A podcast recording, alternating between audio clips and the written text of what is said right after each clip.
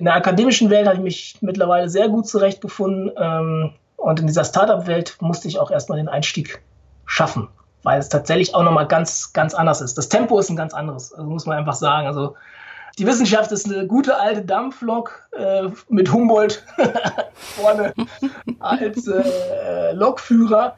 Und äh, ja, eine Start Startup-Szene, das äh, sind irgendwie äh, drei ICEs auf einmal, die äh, Vollgas geben. Hast beruflich schon so einiges erreicht und fragst dich zugleich immer wieder mal, was will ich wirklich? Wie will ich leben und arbeiten?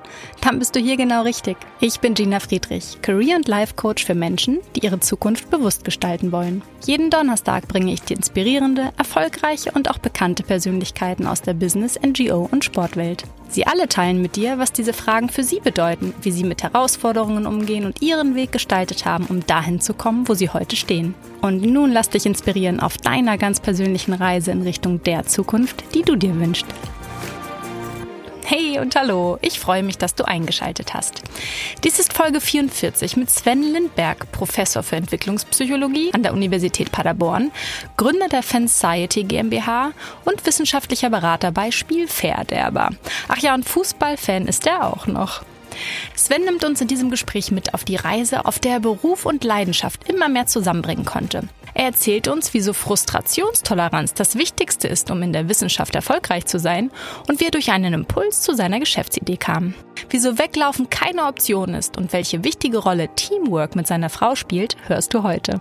Sei gespannt auf seine Definition von Bauchgefühl und ob Übung wirklich den Meister macht, wie man einen Mentor oder eine Mentorin findet und was Menschen seiner Meinung nach oft blockiert beim Finden und Gehen ihres ganz eigenen Weges. Und hier ist er auch schon. Sven, herzlich willkommen. Toll, dass du heute hier bist. Ja, freut mich sehr. Danke dir. Hm. Hattest du denn einen guten Start in den Tag? Also hat dich vielleicht Absolut. heute sogar schon was zum Lachen gebracht? Oder Lächeln? Ja, zum Lächeln. Ja, mich bringt tatsächlich immer jeden Morgen äh, der Kaffee zum Lächeln, weil ich mich äh, immer wieder darauf freue. Insofern, ähm, Tag hat gut begonnen, absolut. Sehr gut. Bei uns ist es ja auch noch recht früh ähm, für die Menschen, die gerade zuhören. Sven, ja. erzähl uns doch mal, wer ist Sven Lindberg? Okay, also gut, sehr schön. Das sind ja schon mal die einfachen Fragen am Anfang. Also ist Sven Lindberg? Also generell ähm, ein, würde ich sagen, optimistischer und meistens recht fröhlicher, äh, fröhlicher Mensch. Ähm, dann begeisterter Familienvater, Ehemann und auch Hundebesitzer neuerdings. ähm, dann Professor für Entwicklungspsychologie. Ähm, da beschäftige ich mich hauptsächlich mit der Lernentwicklung und Persönlichkeitsentwicklung von Kindern und Jugendlichen. Und nebenbei tatsächlich eine Sache, die mich auch ausmacht, ist, dass ich äh, äh, auch manchmal zum Leidwesen der Familie sehr begeisterter, leidenschaftlicher Fußball- und Sportfan bin. Und ähm, ja, in den letzten Jahren habe ich tatsächlich das Glück, dass ich Leidenschaft und Beruf immer mehr zusammenbringen kann. Und ja, ich glaube, das sind so die Eckpunkte, die mich ganz gut beschreiben. Hm. Vielen Dank für den kurzen Überblick. Ähm, ja, dann erzähl doch mal, wie hat dich denn dein jetziger Beruf mit diesen Leidenschaften, die du ja tatsächlich auch irgendwie dann zum Beruf gemacht hast, wie hat er dich gefunden oder auch andersherum? Ja, Tatsächlich habe ich so ein bisschen den Beruf gefunden, muss man sagen. Also ich habe äh, da auch nochmal drüber nachgedacht, wie bin ich in diese, diese Richtung gekommen. Und letztendlich ist es so, dass ich ähm, eine ganz U-förmige Schulzeit hatte. Also äh, ich habe gut begonnen, ähm, dann äh, äh, auch gut nachgelassen und es einfach mal so ein bisschen treiben lassen. Und ähm, habe dann letztendlich mehrere Erlebnisse gehabt, die dazu geführt haben, dass es dann in der Schule doch deutlich fokussierter wurde und ähm, es zum Ende hin wieder gut gegangen ist. Äh, das war jetzt nicht so schlecht. Und ähm, hatte da eben immer wieder äh, spannende Menschen, die sich für mich interessiert haben, mich unterstützt haben. Und ähm, so hatte ich dann am Ende der Schulzeit eigentlich auch dann relativ klar die Frage, was möchte ich denn eigentlich machen? Mhm. Und ähm, da ist es so, ich äh, bei mir in der Familie, mein Vater ist sehr, sehr naturwissenschaftlich äh, geprägt und selber dann in der Informatik geleitet. Das heißt, da habe ich mich dann erstmal viel auch informiert. Ist Informatik was für mich? Äh, äh, Computer programmieren und ähm, da habe ich schnell gemerkt, ich bin jetzt nicht so der Typ, der stundenlang am Rechner sitzt und irgendwelche Codes schreibt und verfolgt. Und also ich habe es tatsächlich ausprobiert und habe mhm. gemerkt, das ist nicht meine Schiene. Und ähm, habe von meinen Lehrern damals, ähm, die es dann mit mir ausgehalten haben und äh, mit denen ich dann auch erfolgreich das Abitur abgeschlossen habe, ähm, dann so ein bisschen auch den Tipp bekommen, Mensch, wie wär's denn, wenn du, wenn du selber Lehrer werden möchtest? Und ähm, das war eine Sache, die ich auch überlegt habe, die aber letztendlich für mich schon eine Geschichte war, wo ich gesagt habe, jetzt studieren und dann mein Leben lang sozusagen einen Ablauf immer wieder wiederholen, neue Schüler, neue Klassen. Das äh, war mir ein bisschen zu eng. Und ähm, ich habe dann eigentlich geguckt, was kann ich nicht, was will ich nicht, ähm, was kann ich aber wiederum gut und was bereitet mir Freude. Und da bin ich eigentlich dabei gelandet, dass ich ganz gut mit Menschen kann und es mir auch große Freude bereitet, mit Menschen zusammenzuarbeiten. Und habe dann im Zivildienst, wo ich auch tatsächlich intensiv mit Menschen zusammengearbeitet habe, das Zimbardo-Buch, also für alle Nicht-Psychologen, das ist ein bekannter Psychologe, der so ein Buch geschrieben hat, auch äh, unter anderem einfach über die Psychologie an sich, also die verschiedenen Fächer und so weiter. Und das habe ich dann im Zivildienst verschlungen und gemerkt, das ist eine tolle Geschichte, das, das würde ich tatsächlich gerne studieren und war mir dann eigentlich sicher, ich werde äh, psychologischer Psychotherapeut. Mhm. Genau, ähm, bin das aber nicht geworden dann, sondern habe relativ schnell die, die Liebe oder Begeisterung zur Wissenschaft ähm, oder zum wissenschaftlichen Arbeiten ähm, kennengelernt und ja, gab es dann einen Aha-Moment, der dich da dann hat ja hingeführt? Ja, absolut. Also tatsächlich. Also es war so, dass ich ähm, mit dem Studium gestartet bin und mit dem Fokus, ähm, ich brauche dieses Studium, ähm, um dann hinterher die Therapieausbildung und die Approbation machen zu können.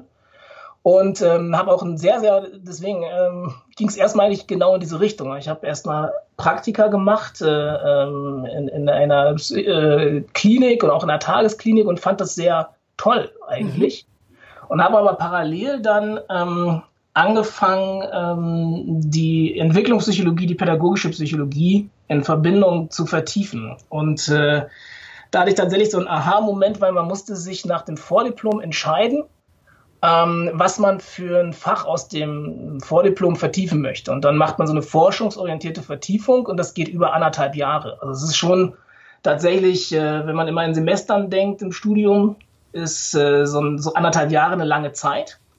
Und ähm, ich hatte ziemlich tolle Freunde äh, und mit denen wollte ich zusammen natürlich diese forschungsorientierte Vertiefung machen. Ähm, und dann hat es sich so ergeben, dass man tatsächlich sich entscheiden musste ähm, zwischen der differenziellen Psychologie in der forschungsorientierten Vertiefung und der Entwicklungspsychologie. Und da war es so, dass es nur bestimmte Plätze gibt und dann hatten die Professoren damals gesagt, okay, wir gehen hier nicht eher raus, in Entscheidung getroffen ist. Und dann ist mein gesamter Freundeskreis eingeknickt und hat gesagt, okay, dann gehen wir ihm jetzt in die differenzielle. Und äh, für die war klar, Sven kommt mit. Ähm, und für mich war das eigentlich auch klar, aber es war so ein richtiges, also mir wurde heiß und kalt. Ich wusste, äh, nee, ich will es, ich will eigentlich wirklich diese entwicklungspsychologischen Themen vertiefen, weil mich das schon gecatcht hat. Also ich habe im Zivildienst mit Kindern zusammengearbeitet, hatte dadurch einen sehr starken Bezug und beziehungsweise auch ein klares Bild, wie, wie, wie Kinder in der Entwicklung auch sein können und fand es sehr spannend, mich dem forschungstechnisch eigentlich zu nähern. Und dann saß ich da und war kurz davor, eben dann mich dagegen zu entscheiden, das jetzt die nächsten anderthalb Jahre zu machen, weil ich mit meinen Freunden zusammen sein wollte. Weil die, die in der, äh, die anderen Leute kannte ich tatsächlich nicht. Also mit denen hatte ich vorher nichts zu tun. Und ähm, also rein jetzt äh, äh vom Herzen her äh, wäre ich natürlich dann dabei geblieben, ähm, mit meinen Freunden den Weg weiterzugehen. Aber ich hatte dann irgendwie den Impuls zu sagen, nee, ich muss mich jetzt dagegen entscheiden. Und ähm, das war so zeitgleich auch mit den Praktika in, in, in dem klinischen Bereich und bin dann sind sehr intensiv, also habe mich entschieden, dann die Entwicklungspsychologie weiterzumachen, was sehr gut war, weil erstmal waren die Leute, die ich vorher nicht kannte, alle sehr nett und daraus hat sich was völlig Neues ergeben, also hm. neue Bekanntschaften, neue Menschen, wahrscheinlich auch teilweise Menschen, auf die ich mich sonst gar nicht eingelassen hätte und die sich wahrscheinlich auch nicht auf mich. also insofern äh, so ein bisschen ins kalte Wasser gesprungen, weil ich wusste, ich muss an diesem Thema bleiben. Und das Spannende war, dass da eben die, die das betreut hat damals, ähm, dann ja irgendwie sich auch ganz, ganz angetan von mir war und mich dann so ein bisschen ihrem Professor vorgestellt hat, der dann sehr lange Zeit mein Mentor war und äh, das hat eigentlich dazu geführt, dass ich gemerkt habe, dass das macht mir große Freude. Und diese, diese Arbeitsgruppe der Entwicklungspsychologie, die hat mir einfach sehr, sehr gut getan. Und ähm, das war eigentlich dann schon der Impuls, dass ich gemerkt habe, Mensch, also so ein Projekt, wenn eine, eine, eine, Doktorarbeit später auch so ist, kann ich mir das gut vorstellen. Und das war eigentlich, glaube ich, so der, der, der Impuls, der schon den Weg gebahnt hat. Und ähm, dann habe ich immer mehr und mehr gemerkt, dass dieser Bereich mir sehr, sehr liegt. Und ähm, ja, und dann, wenn dann das eine klappt, also das Diplom klappt und man auch dann die Möglichkeit hat zu promovieren, dann äh, stellt sich irgendwann die Frage, was macht man damit? Ist man dann ein hochqualifizierter äh, Kinder-Jugendtherapeut oder arbeitet in irgendwelchen Einrichtungen oder bleibt man bei der Wissenschaft und versucht dann diesen Weg der, der Professur anzugehen? Und ähm, da muss ich sagen, hast du dich ja dann entschieden. Ja, und das hat sich dann auch relativ schnell ergeben. Das ist immer so eine Geschichte, man man neigt irgendwie dazu, das nicht auszusprechen. Also wenn man sagt, äh, wenn man nachdem er gerade promoviert hat, sagt, ich möchte gern Professor werden, dann ähm, hm. sind es viele Leute, die dann sagen, ja, das, ja, das kann man ja nicht sagen und so weiter. Ähm, aber dadurch, dass mein Professor mich immer überall mit eingebunden und mitgenommen hat, hatte ich sehr, sehr tiefe Einblicke eigentlich in die Arbeit eines Professors bekommen. Und das fand ich sehr, sehr toll und ähm, deswegen hatte ich mir das recht schnell zum, zum Ziel gesetzt, auch das zumindest zu versuchen. Also mit der Klarheit, dass ähm, das nicht so einfach ist, aber dass man da auch scheitern kann. Also. Ja, und jetzt bist du genau dort angekommen. Ja, tatsächlich. Genau. Deswegen ist es immer einfacher, dass, wenn es dann geklappt hat, dann im Nachhinein darüber zu reden und nachzudenken. Aber genau, ähm, da bin ich auch sehr, sehr froh drüber. Absolut. Gab es denn auf, ja, ich sag mal, in, in, dieser Zeit auch mal eine Phase, in, ja, in der du vielleicht auch das Gefühl hattest, dir selbst so ein bisschen im Weg zu stehen oder so ein Gefühl von Selbstzweifel hattest? Ja, immer wieder. Also ähm, ich glaube, es ist immer so für äh, wir, wir, wir Forscher oder Wissenschaftler neigen immer dazu, so Sachen als selbstverständlich zu sehen, die in unserer Community normal sind und äh, der Rest versteht es dann meistens nicht. Deswegen muss ich so ein bisschen erklären. Also es ist mittlerweile so, früher hat man als Doktorarbeit noch so ein klassisches dickes Buch geschrieben. Mittlerweile ist es so, dass man ähm, Fachartikel schreibt, also tatsächlich einzelne Forschungsvorhaben macht und dann darüber einen Artikel schreibt und der muss dann bei mhm. einer Fachzeitschrift eingereicht werden und dann wird es ähm, double blind äh, sozusagen gereviewt. Das heißt, mein Name, mein Hintergrund wird entfernt, sodass die Leute nicht wissen, wer das Zeug geschrieben hat. Und ähm, ich weiß auch nicht, wer meine Sachen begutachtet. Also da sind drei, meistens drei Leute, die dann die Sachen lesen und auseinandernehmen. Und ich weiß dann hinterher nicht, wer das war. Also die bleiben anonym. Deswegen heißt es dann doppelblind sozusagen, damit die Qualitätssicherung ähm, gewährleistet ist.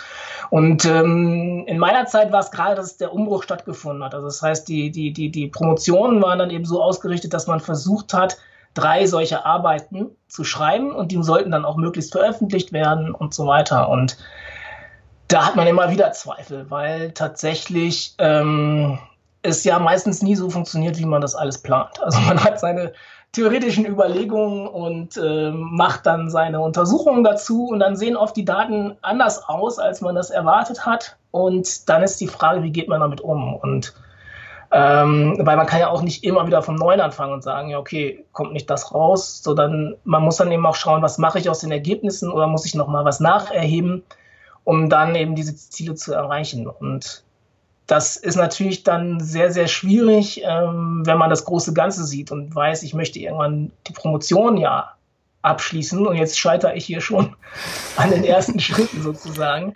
Und ähm, ja, auch da immer wieder spannende Leute kennengelernt, beziehungsweise Mentoren, die dann auch gesagt haben, ähm, die, das Wichtigste, um eine Promotion abzuschließen oder auch in der Wissenschaft erfolgreich zu sein, ist Frustrationstoleranz weil man permanent äh, Schritte nach vorne macht und dann wieder komplett nach hinten geworfen wird. Und das auf Zeit versetzt. Also durch diese ähm, Zeitschriftenartikel, die man da versucht zu veröffentlichen, ist es so, man hat was geschrieben, an dem man monatelang gearbeitet hat und dann schickt man das weg und dann dauert es oft bis zu zwei, drei Monate, bis man überhaupt erstmal kommt. Das heißt, man hat sich da mit Leidenschaft reingekniet und dann muss man es erstmal komplett loslassen und man muss aber schon am nächsten Produkt arbeiten. Und äh, meistens ist es so, dann arbeitet man an einem anderen Produkt, ist da mittendrin und findet das vielleicht sogar toll im besten Fall. Und dann kommt eine Mail, ähm, ja, Ihr Manuskript wurde abgelehnt. Oh. Oder Ihr Manuskript ähm, ist massiv zu überarbeiten. Und ähm, dadurch, dass das anonym ist, nehmen die Leute sich auch oft nicht so zurück. Also das heißt, man kriegt da, wie wir im Ruhrpott sagen würden, die Wahrheit ins Gesicht. Ui, ui, ui. Und erstmal brutal. Das heißt, ähm, aus dem Nix kommt dann auf einmal das nach, nach vier, fünf Monaten so ein, so ein Review zurück, äh, wo einem dann von drei verschiedenen Leuten gesagt wird, was alles schlecht an der Arbeit ist. Motiviert ja unheimlich für das äh, Papier, an dem du gerade sitzt, dann auch. Ne? Absolut, ne? genau. Und das ist halt wichtig, dass man da dann sich nicht aus der Bahn werfen lässt. Und ja, wie gelingt dir das denn? Also was in so einem Moment, jetzt in dem Beispiel, ähm, ich kann mich da gerade total reinfühlen. Ähm, wie, hast, wie ist es dir denn gelungen oder wie gelingt es dir generell aus den Erfahrungen heraus, mit solchen Situationen jetzt umzugehen oder besser umzugehen? Ja, also erstmal muss ich sagen tatsächlich, dass ich äh, schon ein Mensch bin, der, der ähm, jetzt nicht die große Angst vor, vor, vor Herausforderungen hat. Also es ist jetzt nicht, dass es alles einfach funktioniert, sondern ähm, ich versuche dann tatsächlich erstmal zu gucken, okay, kann ich das schaffen und dann in, in welche Einheiten muss ich das unterteilen? Und da muss ich schon sagen, das hat sich im Laufe der Schule, ähm, dadurch hatte ich erzählt, dass ich diese U-förmige Schul Karriere hatte, ähm, habe ich relativ schnell dann im, im, Abitur spätestens gemerkt, wie ich systematisch ähm, mich vorbereiten kann auf Prüfungssituationen und so weiter. Und ähm, im Studium und dann in der Promotion war es sehr ähnlich, dass ich dann ähm, einfach auch die richtige Person hatte. Also mein, mein, mein Doktorvater war einfach die Gelassenheit pur. Und ähm, der hat halt auch Millionenanträge gestellt, die mal durchgegangen sind, mal nicht. Und als Außensteher denkt man immer, okay, wenn das jetzt nicht durchgeht, das ist ein Weltuntergang. Und der ist da einfach mit einer Gelassenheit durch, nach dem Motto, ja, wenn das nicht klappt, dann äh, habe ich daraus gelernt für den nächsten Antrag und man kann ja nicht alles bekommen und so weiter. Und das ist natürlich ganz gut, wenn man so jemanden hat. Also ich habe bei ihm unglaubliche Freiheiten gehabt ähm, und wenn ich Unterstützung haben wollte, musste ich die auch einfordern. Und äh, das heißt, gerade bei solchen Momenten, wenn dann zum Beispiel so ein, so ein Review zurückkommt, dann ähm, hat mir das viel gebracht zu sehen, okay, da ist jetzt mein direkter Chef nicht hysterisch, sondern der sagt erstmal so, das ist typisch. Äh, das ist eigentlich ganz gut. Man hat es gelesen und denkt, das ist eine katastrophale Rückmeldung. Und er sagt erstmal, nö, ist eigentlich ganz gut, weil da steht drin, wenn Sie das, was wir Ihnen gesagt haben, überarbeiten, dann dürfen Sie es wieder neu einreichen. Und das ist eine ganz gute Chance, dass wir dann durchkommen. Und ähm, also insofern hatte ich erstmal ein Umfeld, was dazu gesorgt hat, dass ich selber dann, äh, wenn mal Hysterie aufkam, die nicht, äh, der nicht nachgehen musste. Und ähm, habe dann eben tatsächlich immer versucht zu gucken, okay, was muss ich jetzt machen? Und das ist auch ein bisschen wiederum der Vorteil von diesem komischen System in der Wissenschaft, dass man ja tatsächlich, also es wird so aufbereitet, so eine Rückmeldung, dass man wirklich ähm, Seite 1, Absatz 3, das und das und das ist furchtbar. Und dann wird meistens gesagt, warum das furchtbar ist und dann kann ich gucken, kann ich damit umgehen. Und ich muss dann auch tatsächlich darauf antworten und jeder einzelne, äh, jeder einzelne Kommentar, der da gestellt wurde, den muss ich mir stellen und den muss ich dann wieder eine Antwort schreiben. Und das führt schon dazu, dass man dann, wenn man es äh, geschafft hat, die Emotionen verarbeitet zu haben, also die Frustration und so weiter, und man dann in den Modus kommt, jetzt, jetzt fange ich an zu arbeiten, dann ähm, ja, hilft es halt ungemein, sich einfach schrittweise zu fokussieren. Und äh, da muss ich schon mehr äh, sagen, dass mir das halt dann für andere Lebensbereiche auch viel gebracht hat. So dieses, okay, erstmal akzeptieren, das ist gerade äh, furchtbar, aber jetzt gucken, was kann ich machen und dann ähm, in Schritte runterbrechen und die dann einzeln bearbeiten. Und da war es dann auch so, man darf zum Beispiel auch sagen, nee, sehe ich anders. Und das musste ich auch erstmal lernen, weil als äh, kleiner Doktorand äh, äh, sind erstmal die Reviewer in der Vorstellung alles große Professoren, die alle Recht haben. Hm. Und da hat man dann erstmal so diese Obrigkeitshörigkeit. Und das ist nicht schlecht, wenn man dann jemanden hat, der sagt, ja, das sind auch nur Leute, die ihre Meinung haben. Ähm, Herr Lindbergh, Sie dürfen Ihre eigene haben. Und wenn Ihr Argument gut ist, dann schreiben Sie Ihr Argument dahin. Und ähm, wenn man das dann zwei, dreimal gesagt bekommt, dann traut man sich das auch irgendwann an. Und ja. Ja, da sieht man wieder, wie wichtig die richtigen Menschen sind, beziehungsweise generell halt einen guten Manager oder eine gute Managerin zu haben als Role Model, aber eben auch um in so Momenten einem die richtigen Impulse zu geben. Ja. Jetzt haben wir intensiv gesprochen über ähm, ja deine Wissen, das wissenschaftliche Thema, das dich beschäftigt. Jetzt hast du ja aber auch vor knapp über drei Jahren ein eigenes Unternehmen gegründet, noch neben deiner Tätigkeit als Professor an einer Uni. Fanciety äh, heißt äh, dieses Spiel, wenn man es so nennen kann. Mhm. Ähm, jetzt fand ich das ganz spannend, als ich das gelesen habe. Erzähl doch mal, was hat dich denn motiviert, tatsächlich nebenbei noch so einem Projekt der Leidenschaft vielleicht dann zu folgen? Ja, äh, genau, also absolut. Also Leidenschaft ist erstmal äh, äh, der, der, der Hauptgrund gewesen. Ähm, also man muss dazu sagen, ich bin, ja, also ich bin im Ruhrgebiet geboren, äh, tatsächlich, also auf Kohle geboren, dadurch durch Großvater und Vater äh, äh, den blau-weißen äh, äh, nicht abgeneigt. Also für alle, die sich nicht auskennen, ähm, das ist äh, Schalke 04, Fußballverein. Also das heißt, da war ich tatsächlich, ähm, werden viele nicht wissen, äh, die haben auch mal eine Zeit lang in der zweiten Liga gespielt und da war ich als, als Zwölfjähriger irgendwie beim Aufstieg dabei. Und ich hatte dann eigentlich immer eine Verbindung zum, zum Fußball. Die, die war mal mehr, mal weniger. Und ähm, ganz spannend war, dass ich dann eigentlich immer ähm, solche Managerspiele und, und, und Tippspiele gespielt habe. Die sind sehr zeitintensiv. Ich weiß nicht, wer sich damit auskennt. Also in der Regel ist es so, man kauft vor einer Saison ähm, sich eine Mannschaft zusammen, man muss sich beschäftigen, welche Spieler könnten jetzt äh, Rookies sein, die irgendwie den Durchbruch schaffen und so weiter. Und ähm, im, spätestens in der Promotion hatte ich da einfach die Zeit nicht mehr zu. Das Spannende war aber, dass ich ähm, über einen so ein Spiel immer noch Kontakt zu zwei Freunden hatten, die, die, die ausgewandert sind. Und das war so letztendlich das letzte Schmiermittel, dass man irgendwie so äh, die Freundschaft so ein bisschen über dieses Spiel noch, noch erhalten hatte. Und ähm, genau, und ich hatte dann mal einen längeren Krankenhausaufenthalt, der mich dazu gezwungen hat, einfach mal ähm, vor mich hinzudenken.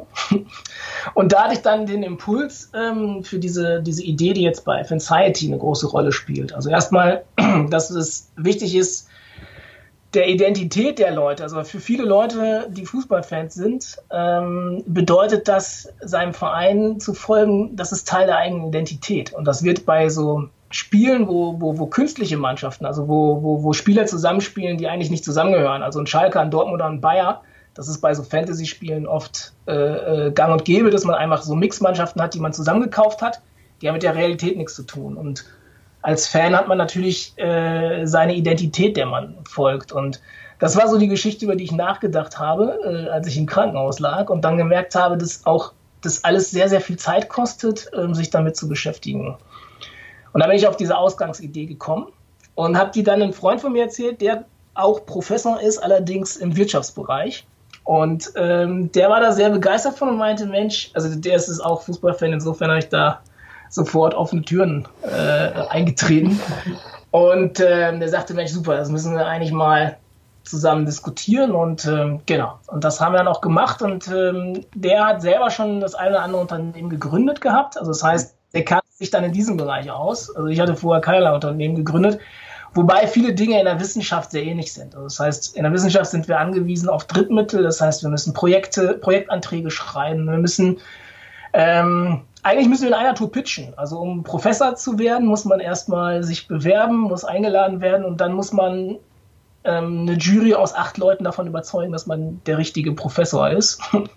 Mhm. Und wenn man einen Drittmittelantrag haben möchte, dann muss man einen Antrag stellen. Wenn man Glück hat, wird man eingeladen und dann muss man auch wiederum die Geldgeber überzeugen, dass die einem jetzt das Geld geben. Also das sind Sachen, die ich jetzt weiß, sehr ähnlich sind in äh, der Startup-Welt. Wusste ich vorher nicht. Ich wusste tatsächlich vorher auch noch gar nicht so richtig, was eigentlich ein Startup ist und mit GmbH und so weiter das hat mir dann eben mein, mein Kollege und Freund alles erklärt. Und insofern war das eigentlich eine ganz gute Geschichte, weil er jetzt dann eben diese Erfahrung schon hatte und gesagt hat, wir lassen uns das mal weiterverfolgen. Und ähm, dann sind wir da tatsächlich recht wissenschaftlich rangegangen. Also Projektplanung, geguckt, was können wir selber erstellen, ähm, was für Kontakte haben wir und so weiter und so fort.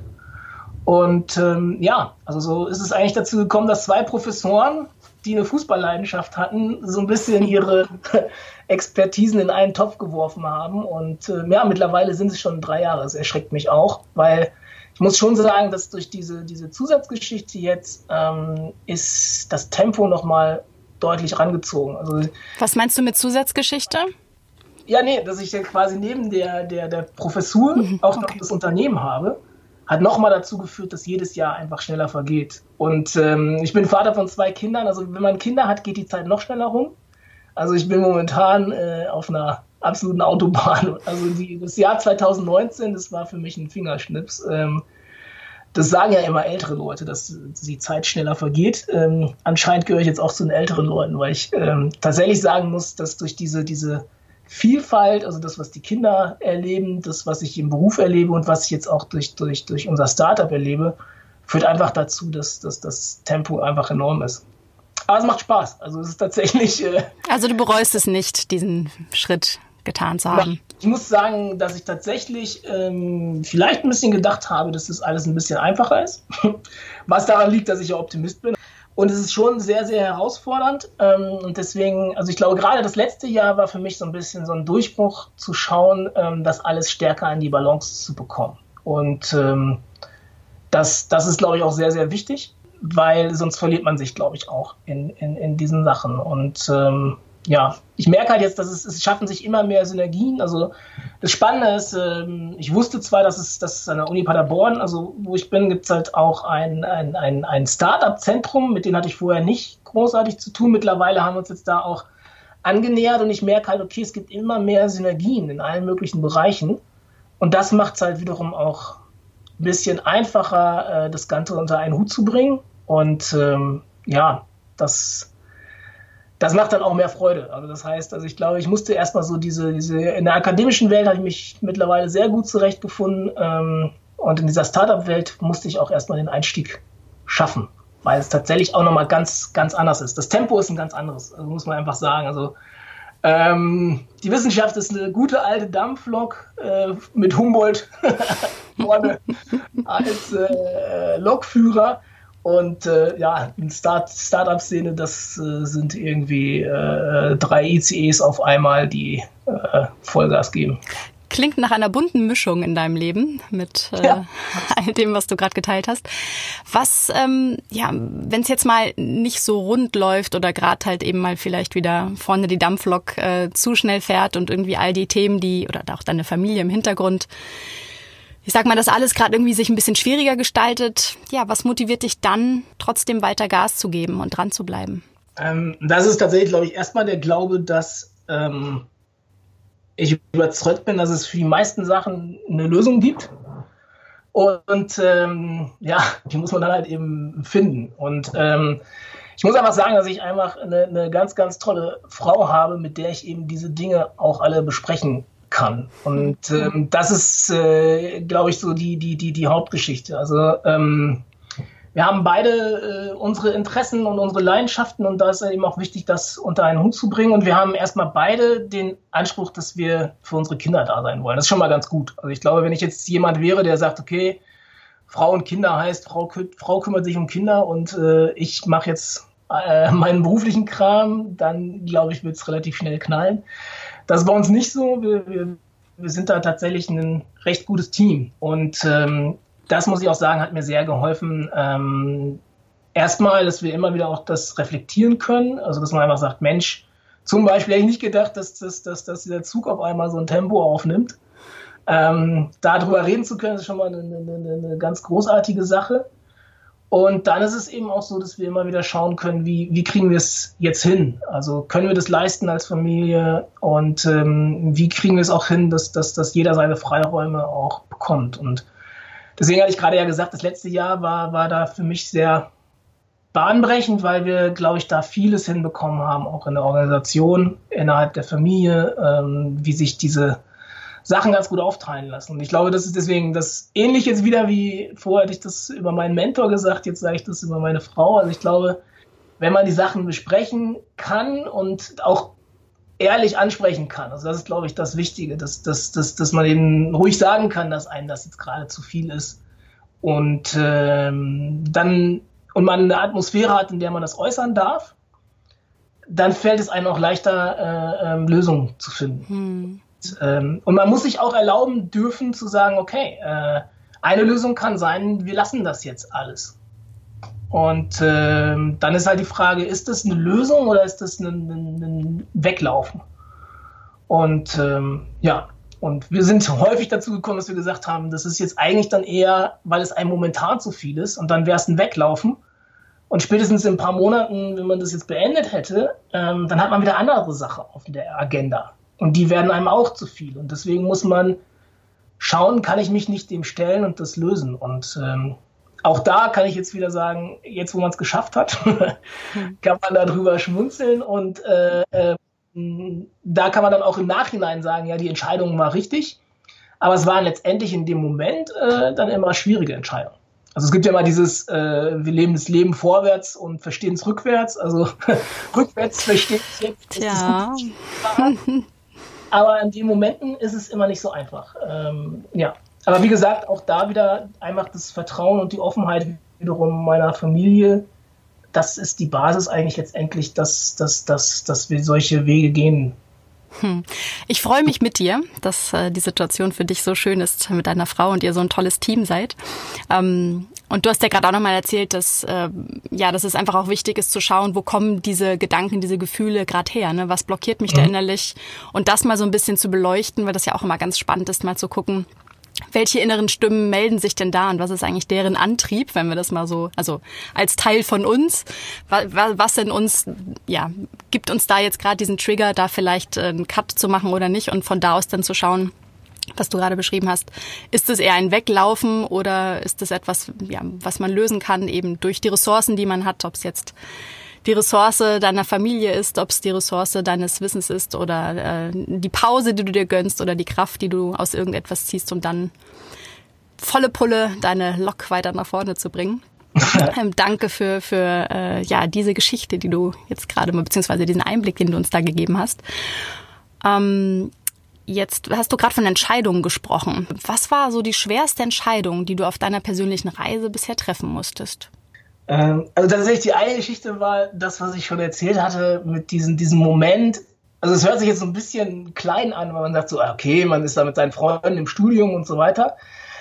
Aber ähm, das war eine extrem schwierige Entscheidung. Ich, auch jetzt im Nachhinein ähm, für mich eben eine sehr, sehr, sehr wegbereitende. Weil so dieses, man geht da rein und weiß, ich werde jetzt anderthalb Jahre mit meinen Jungs zusammen ähm, äh, an so einem Forschungsprojekt arbeiten und dann, dann kommt da diese Aussage, das ist nicht möglich. Also das war für mich tatsächlich äh, eine sehr, sehr schwierige Entscheidung, die dann eben jetzt eine sehr gute war. Ähm, ne, das Zweite, was eigentlich das ist jetzt gar nicht so lange her, ist tatsächlich, ähm, dass äh, ähm, ich habe halt in Frankfurt und im Leibniz-Institut und Forschungsinstitut gearbeitet und ähm, ich habe dort mit, mit zwei anderen zusammen einen, einen, einen Laborbereich aufgebaut.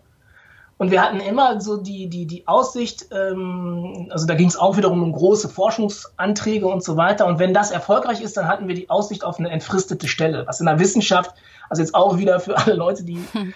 äh, sich in der Wissenschaft äh, nicht so auskennen, es ist halt so, dass in der Wissenschaft eigentlich es immer nur Zeitverträge gibt. Also wenn man nicht Professor ist, hat man eigentlich immer meistens nur zwei Jahresverträge. Und dann gibt es noch eine Regel, dass man nach spätestens zwölf Jahren entweder verbeamtet ist oder man ist raus aus der Wissenschaft. Mhm. Deswegen hat man schon extrem Druck. Also das heißt, man muss schauen, ähm, entweder schaffe ich es, mich durchzusetzen, oder ich muss dann spätestens irgendwann die Wissenschaft verlassen und in einem anderen Bereich arbeiten.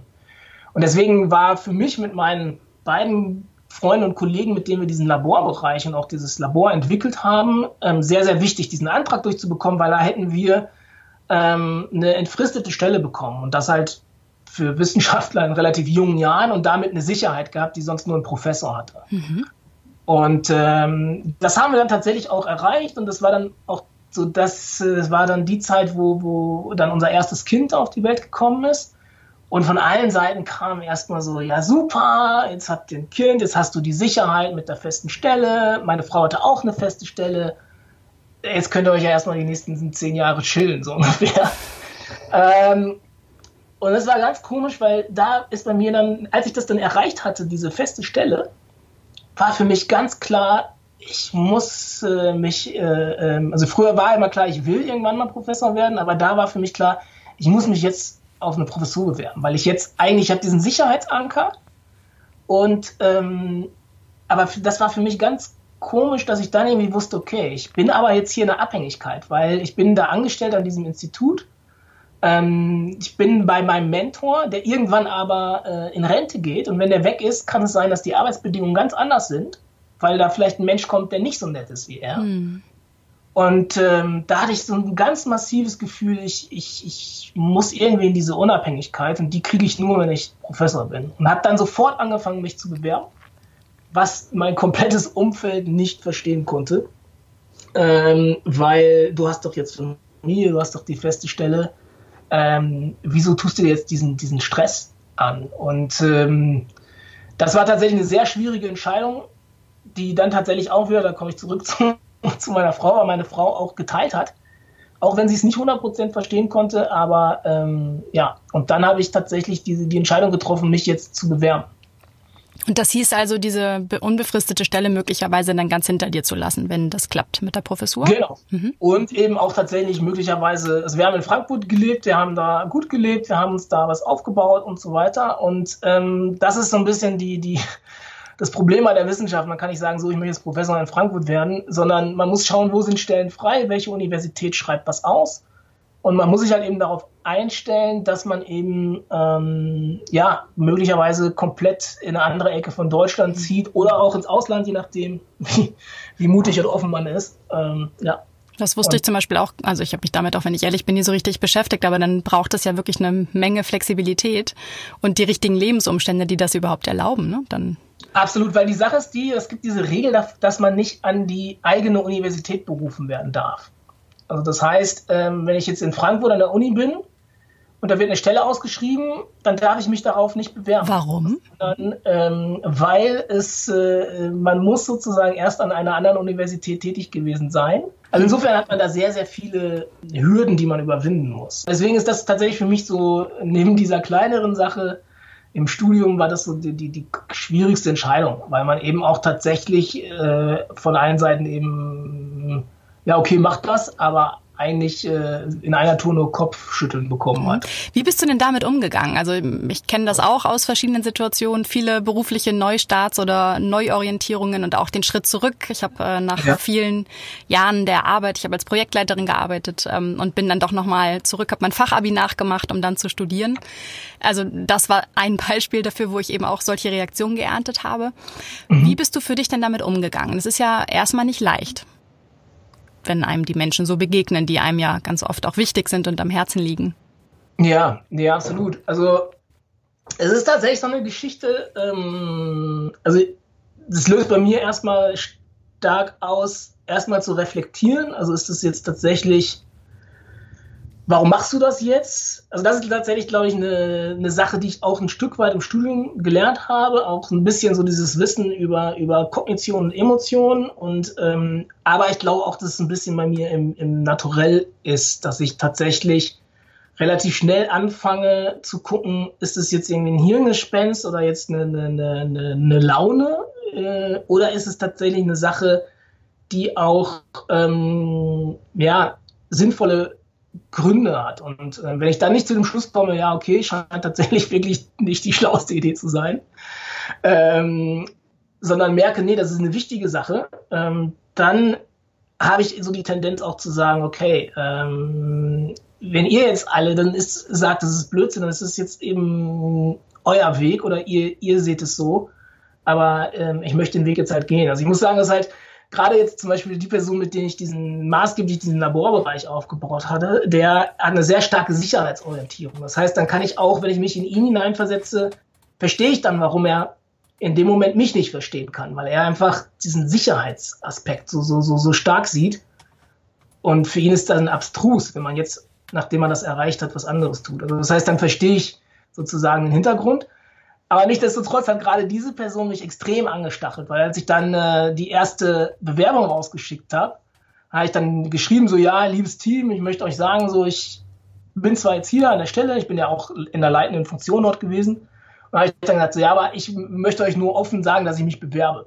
Und dann hat halt diese Person halt gesagt, so ja, okay, kannst du ruhig machen, du hast eh keine Chance. Und dann war ich so, naja, also eine Chance habe ich schon. Und dachte, ja, okay, die 0,0001 Prozent gebe ich dir. also, und wie gesagt, also das ich konnte das ja sehr gut nachvollziehen, weil in dem Moment ist ja, wir haben das zusammen erreicht. Und ich will ja aber, ich sage dann in dem Moment zu ihm ja eigentlich das Gegenteil. Also ich mhm. sage, ja, eigentlich ist es, das, was wir jetzt hier erreicht haben, ist gar nicht so toll, weil ich will jetzt sofort weiter. Und durch dieses Verständnis habe ich dann schon gesehen, okay, ähm, ich verstehe seine Beweggründe, ähm, und das ist halt dann bei vielen anderen Personen auch so. Das, ist, das, hilft mir schon zu verstehen, warum die Leute das jetzt in dem Moment dann komisch finden. Hm. Auf der anderen Seite muss ich sagen, als ich dann den, den Ruf dann bekommen habe, äh, hat es mir dann tatsächlich, äh, da muss ich dann auch sagen, da, da kommst du dann manchmal durch. also, der Person habe ich dann schon gesagt, also die 0,0001 Prozent, die du gegeben hast, die habe ich genutzt. Also, ja. Dann kommt da manchmal auch die Schadenfreude durch, beziehungsweise tatsächlich auch die Erleichterung, weil, ähm, ja, also, da sind wir wieder bei dem Thema. Also wenn es dann geklappt hat, kann man drüber lachen, ähm, aber letztendlich, äh, ja, war das halt schon so, dass es fühlt sich dann manchmal nicht gut an, aber ich glaube, ähm, wenn ich dann verstehe, was die Beweggründe der Person sind, dann kann ich denen das auch nicht übel nehmen. Weil in dem Moment greife ich ja zum Beispiel jetzt, um bei, bei, bei der Person zu bleiben, greife ich ja seine ideale Welt mhm. an und sage, das ist nicht toll. Das ist ja ein Gegenentwurf, den ich dann äh, verfolge. Und insofern habe ich dann da eigentlich vollstes Verständnis für. Ja, ganz oft haben dann Menschen in so einer Situation aus dem Bauch heraus, aus ihrer Perspektive gar nicht so die Möglichkeit, anders zu reagieren, wie du schon sagst, weil du in dem Moment eine Entscheidung, die die für sich getroffen haben, eben in Frage stellst. Aber generell finde ich das, ja, jetzt auch im Kontext Coaching, sich wirklich dann in den anderen hineinversetzen und auch mal zu schauen, was ist eigentlich der Antrieb für diese Reaktion. Mhm. Aber auch ganz oft, und das wirst du wahrscheinlich auch erlebt haben, sind es halt eben auch die eigenen Ängste, die die Menschen dort äh, in ihre Reaktion dir gegenüber für deinen Weg ähm, dir begegnen und deshalb eben möglicherweise auch erstmal ablehnend oder mit Unverständnis reagieren, weil sie mit ihren eigenen Sorgen und Ängsten ja in dem Moment dieser Frage gegenüberstehen und aus sich heraus selbst vielleicht eine solche Entscheidung bisher nicht oder möglicherweise auch niemals treffen könnten. Total. Deswegen, ich meine, es lässt sich ja auf so viele Sachen anwenden. Also, weil du hast jetzt gesagt, du bist dann nochmal den Schritt zurückgegangen, hast nochmal das Abitur gemacht. Alle Leute aus deiner Peer Group, die kein Abitur haben, das ist ja erstmal ein Angriff für die.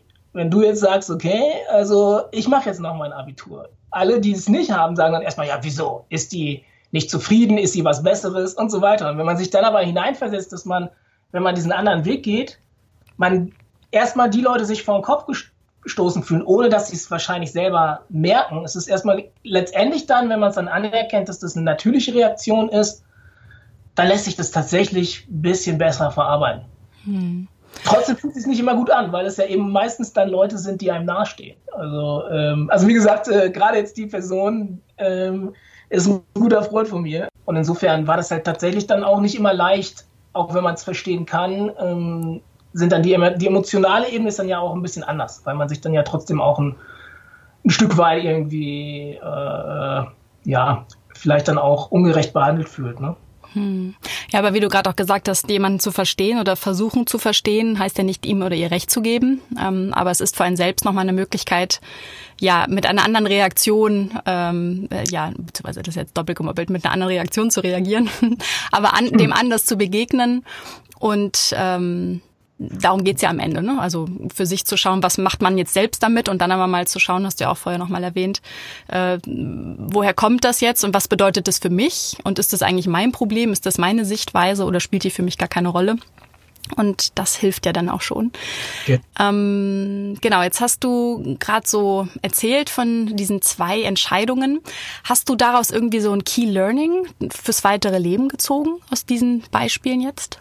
Absolut. Also ähm, es gibt ja immer so diese Geschichten auch so die, die, die Intelligenz des Bauches und äh, man muss auf sein Bauchgefühl hören und so weiter und so fort. Und das hört sich immer so gut an, ähm, ist aber tatsächlich gar nicht so einfach, finde ich. Und ähm, weil ich schon jetzt auch ein Mensch bin, der, der, der sehr gerne auch äh, abwägt und, und, und so die rationalen äh, Argumente äh, aufführt, ähm, ist es aber für mich umso überraschender eigentlich gewesen, dass solche Schlüsselmomente eigentlich immer mit so einem Impuls erstmal aus dem Bauch heraus gestartet sind.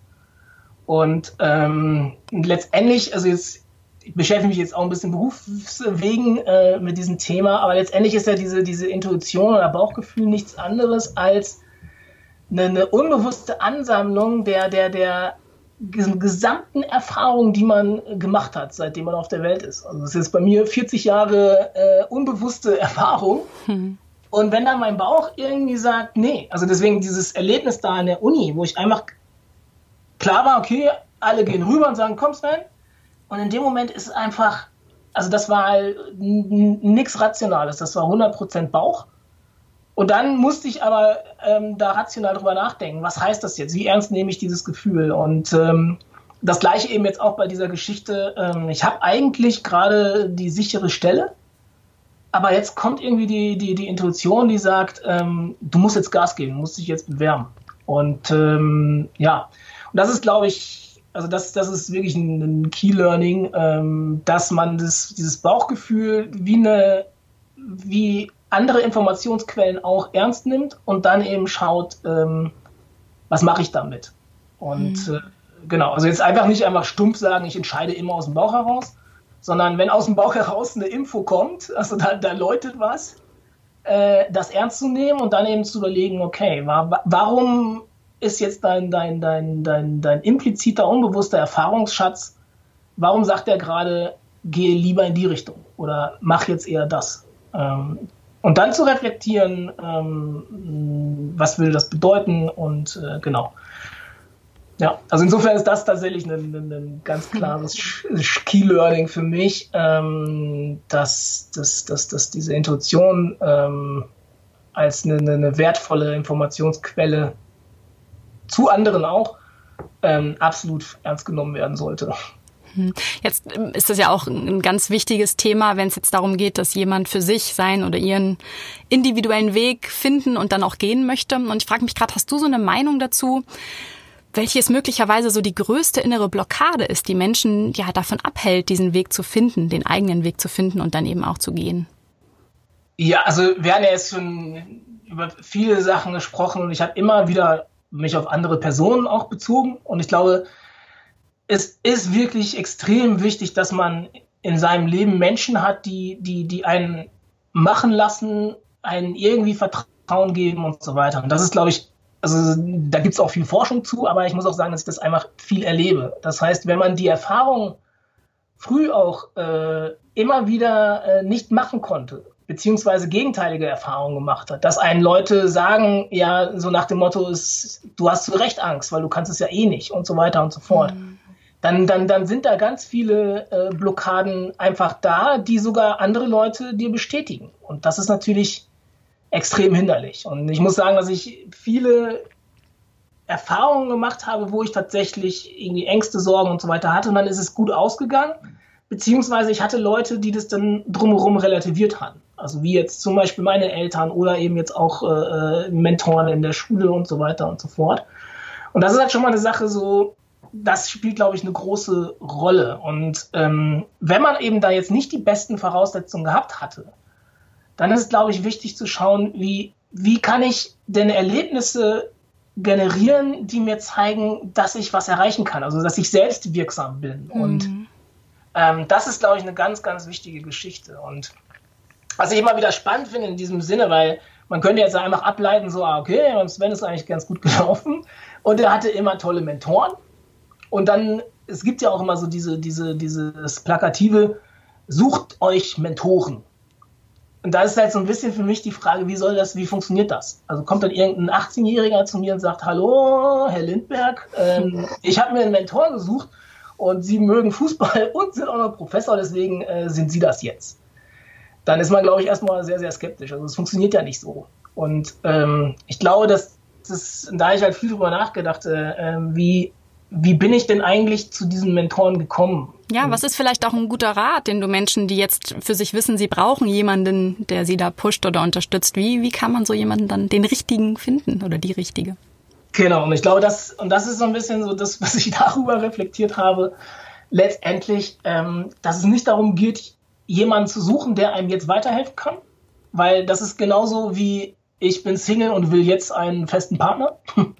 funktioniert meistens auch nicht, wenn man das dann so angeht, sondern letztendlich muss man schauen, dass man die Offenheit hat oder auch die Wachsamkeit zu erkennen, welche Person interessiert sich denn gerade für mich? Und ist das nicht eine Sache, die mir gut tut?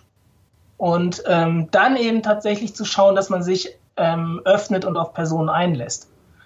Weil es war eigentlich letztendlich bei mir nie so, dass ich jetzt losgegangen bin und mir jetzt eine Lehrerin gesucht habe oder einen Professor, die ich jetzt möchte, dass die mich unterstützen, sondern es waren eigentlich immer Situationen, in denen sich jemand um mich bemüht hat und ich habe gemerkt, das tut mir gut. Mhm. Und ich suche jetzt mehr den Austausch mit dieser Person. Und, ähm, und das ist, glaube ich, eine Geschichte, die, ja, es ist so diesen Augenblick nutzen. Ähm, und das ist, glaube ich, wichtig, dass man solche Augenblicke erkennt. Hm, aber auch da wieder das Gefühl, ne? was man, genau. man natürlich auch ein bisschen die eigenen äh, Antennen braucht, um zu, das zu bemerken und da, wie du gesagt hast, auch wach, wachsam und aufmerksam mit sich selbst zu sein. Sven, jetzt mhm. habe ich gerade die Chance mit dir als Experten, äh, ja, der den Schwerpunkt, den Forschungsschwerpunkt Lernentwicklung unter anderem hat. Und ich persönlich habe immer mal wieder auch im Freundeskreis und auch mit meinem Mann äh, diskutieren wir heiß darüber, ob jeder eigentlich alles erlernen kann, wenn er oder sie eben nur genügend Stunden übt oder ob es eben doch Talent braucht. Und da würde mich mal so deine Meinung oder auch deine Erfahrung interessieren. Ist es Talent oder Lernerfolg, was den Unterschied macht? Das kommt extrem darauf an, ähm, was man für einen Anspruch hat, tatsächlich. Also, ähm, also erstmal ist es tatsächlich so, dass wir alle eine, eine relativ starke ähm, genetisches Gerüst haben. Also das muss man halt sagen. Also, also zum einen ist es nicht so, dass man sagen kann, alles ist quasi angeboren. Also es gab ja tatsächlich mal so ein bisschen die, so diese Welle, als es mit der Genetik äh, äh, und der Forschung in diesem Bereich losging, dass dann irgendwann die Leute gesagt haben, okay, ähm, kannst eigentlich vergessen, was äh, äh, ist es genetisch vorherbestimmt und ähm, da ist entweder Glück oder Pech gehabt. So. Und man merkt, okay, es ist nicht ganz so, sondern ähm, es ist viel, viel plastischer. Also das heißt, ähm, natürlich sind bestimmte Sachen, ob ich jetzt äh, äh, Bänder und Muskeln habe, die dazu führen, dass ich schnell laufen kann oder ob ich eine Aufmerksamkeitsspanne habe, dass ich Dinge schnell wahrnehmen kann und Dinge im Gedächtnis speichern kann. Da hat jeder eine gewisse Grundausrüstung, die er bekommt. Und dann ist es eben tatsächlich der, der, der Spielraum, ähm, was die Förderung und auch das eigene Erleben angeht. Und das heißt, in einem gewissen Maße kann mehr oder weniger jeder alles zumindest grundlegend erlernen. Wie professionell und auch äh, wie exzellent das wird, das hat tatsächlich schon auch äh, gewisse äh, genetische Grenzen. Ich weiß nicht, ob dir das äh, was hilft. Also, weil es ist Ja, ich finde es ich find's an sich einfach ein spannendes Thema. Da gibt's ja so viele unterschiedliche Meinungen und ähm, eben, ja, die Frage, kann eigentlich jeder in irgendetwas so ein Supertalent werden? Dann heißt es ja diese 10.000 Stunden, die man braucht, um ja ein Profi zu werden in dem, was man tut. Sei es jetzt, ich glaube, da gab's dieses Beispiel mit dem Instrumentspielen. Ja. Aber ähm, ich, also aus dem Gefühl heraus hätte ich auch äh, gedacht, dass es da, dass es da Grenzen gibt und nicht jeder, äh, keine Ahnung, nicht jeder, äh, um bei deinem Hobby zu bleiben, nicht jeder Fußballprofi werden kann. Das ist tatsächlich ganz gut zu, zu sagen. Also wenn ich jetzt tatsächlich so geboren bin, dass meine Knie extrem verletzungsanfällig sind und dass ich keine, ähm, dass ich zum Beispiel ähm, eher laxe Bänder habe. Das ist einfach, da habe ich dann vielleicht äh, nicht die beste Mischung ähm, für den Fußballsport. Und ich aber Fußball liebe und ich übe jetzt eben diese 10.000 Stunden oder wie auch immer, dann werde ich aber trotzdem nie Fußballprofi werden können, weil tatsächlich der Körper irgendwann nicht mitmacht. Und ähm, bei Musikalität ist es auch so. Also es ist schon auch erstmal diese Geschichte, dass man sehr, sehr früh anfangen muss, ähm, sozusagen, damit es, also wenn man wirklich ein Weltpianist werden will, um halt einigermaßen Klavier spielen zu können, das ist halt, glaube ich, das kann, ähm, können die meisten erreichen. Wenn es aber um diese, diese Extrembereiche geht, dann ähm, muss wirklich alles zusammenkommen. Auf der anderen Seite ist es aber so, wenn ich durchschnittliche äh, genetische Ausstattung habe, dann kann ich trotzdem exzellent werden durch massives Üben, durch massiven Ehrgeiz und so weiter. Sven, wenn du jetzt mal so zurückblickst auf, äh, du hast uns ja jetzt so ein bisschen mitgenommen auf deine Reise, wir haben so ein bisschen was gehört. Was hat dich denn auf deiner persönlichen und auch beruflichen Reise bisher am meisten überrascht? Was mir am meisten überrascht hat, ist tatsächlich, dass es einfach immer wieder äh, große Überraschungen gibt, tatsächlich, muss ich sagen. Also weil, ähm, also jetzt gerade zum Beispiel auch bei mir äh, mit dem Unternehmertum oder eben auch mit den Spielverderbern, also das ist ähm, ja noch eine weitere Sache, an der ich beteiligt bin, wo ich ähm, die, die, die wissenschaftliche Begleitung mache. Von, das ist, da geht es um, um Sport und Persönlichkeitsentwicklung. Und dass diese Sachen einfach sich teilweise auch so aus Nix ergeben und ähm, dann wiederum andersrum Dinge, die man irgendwie denkt, dass man sie irgendwie plant, dann komplett anders kommen. Das ist halt tatsächlich immer so ein bisschen für mich die, die, die, die, die größte Überraschung und das führt aber auch mit so ein bisschen dazu. Also ich habe meinen Professor immer irgendwie bewundert, dass der so eine gewisse Gelassenheit hatte. Und ich glaube, ähm, dass ich jetzt so, so, so ein bisschen verstehe, wo das herkommt, weil der einfach, glaube ich, mit eingeplant hat, dass ständig Dinge passieren, die man nicht vorhersehen kann. Und ähm, genau, das ist, glaube ich, so, so, so ein bisschen auch das. Äh, äh also, mich hat es immer wieder überrascht, was für Sachen passieren, die man gar nicht auf dem Zettel hat. Und äh, das ist so ein bisschen das, was ich jetzt auch die nächsten Jahre, glaube ich, verinnerlichen möchte. Äh, ja, es ist nicht alles planbar, es ist nicht alles ähm, vorhersehbar ähm, und es ist völlig normal, dass völlig, immer wieder unvorhersehbare Sachen passieren und dass die eigentlich auch immer mal wieder gut sein können. ähm, ja. Genau, wir machen fleißig Pläne und dann passiert das Leben, so wie es passiert. Und äh, ich glaube, da ist das ganz wichtig, beziehungsweise habe ich das für mich gelernt im letzten Jahr, da wirklich auch offen und neugierig zu bleiben und diese Dinge auch zu erkennen, die manchmal auch so am Rande passieren. Und da teile ich äh, deinen letzten Satz, dass das manchmal auch ja ziemlich tolle Sachen sein können. Und ich habe im letzten Jahr wirklich so manches Mal gestaunt, wie sich die Dinge einfach so entwickelt haben, wenn man einfach mal losgeht und eben mit dieser Neugierde auch anderen Menschen oder Situationen begegnet.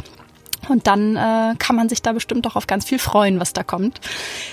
Lieber Sven, ich danke dir für diese spannenden Einblicke und dein offenes Teilen aus deinem Leben und sage an der Stelle erstmal vielen lieben Dank. Ja, auch vielen, vielen Dank und äh, ja, auch das war ja eine Überraschung, dass äh, äh ich jetzt bei dir hier in diesem Podcast sitzen durfte. Hat mir sehr, sehr viel Spaß gemacht und ähm, ja, auch von meiner Seite nochmal ganz herzlichen Dank. Ja, super. Ich finde es toll, dass du einfach mal Ja gesagt hast. Es ist dein erstes Interview in der Form gewesen. Vielen, vielen Dank und dann sage ich mal alles Gute und bis ganz bald. Absolut. Bis dann. Ciao, Sven. Fragst du dich, was es eigentlich ist, das dich innerlich antreibt und wie du mehr davon machen kannst? Als Sparings- und Reflexionspartnerin und Stärkencoach helfe ich dir dabei, dein volles Potenzial zu entfalten. Buche dein kostenfreies Erstgespräch unter www.gina-friedrich.com. Ich freue mich drauf und hoffe, du bist nächste Woche auch hier wieder dabei. Ciao!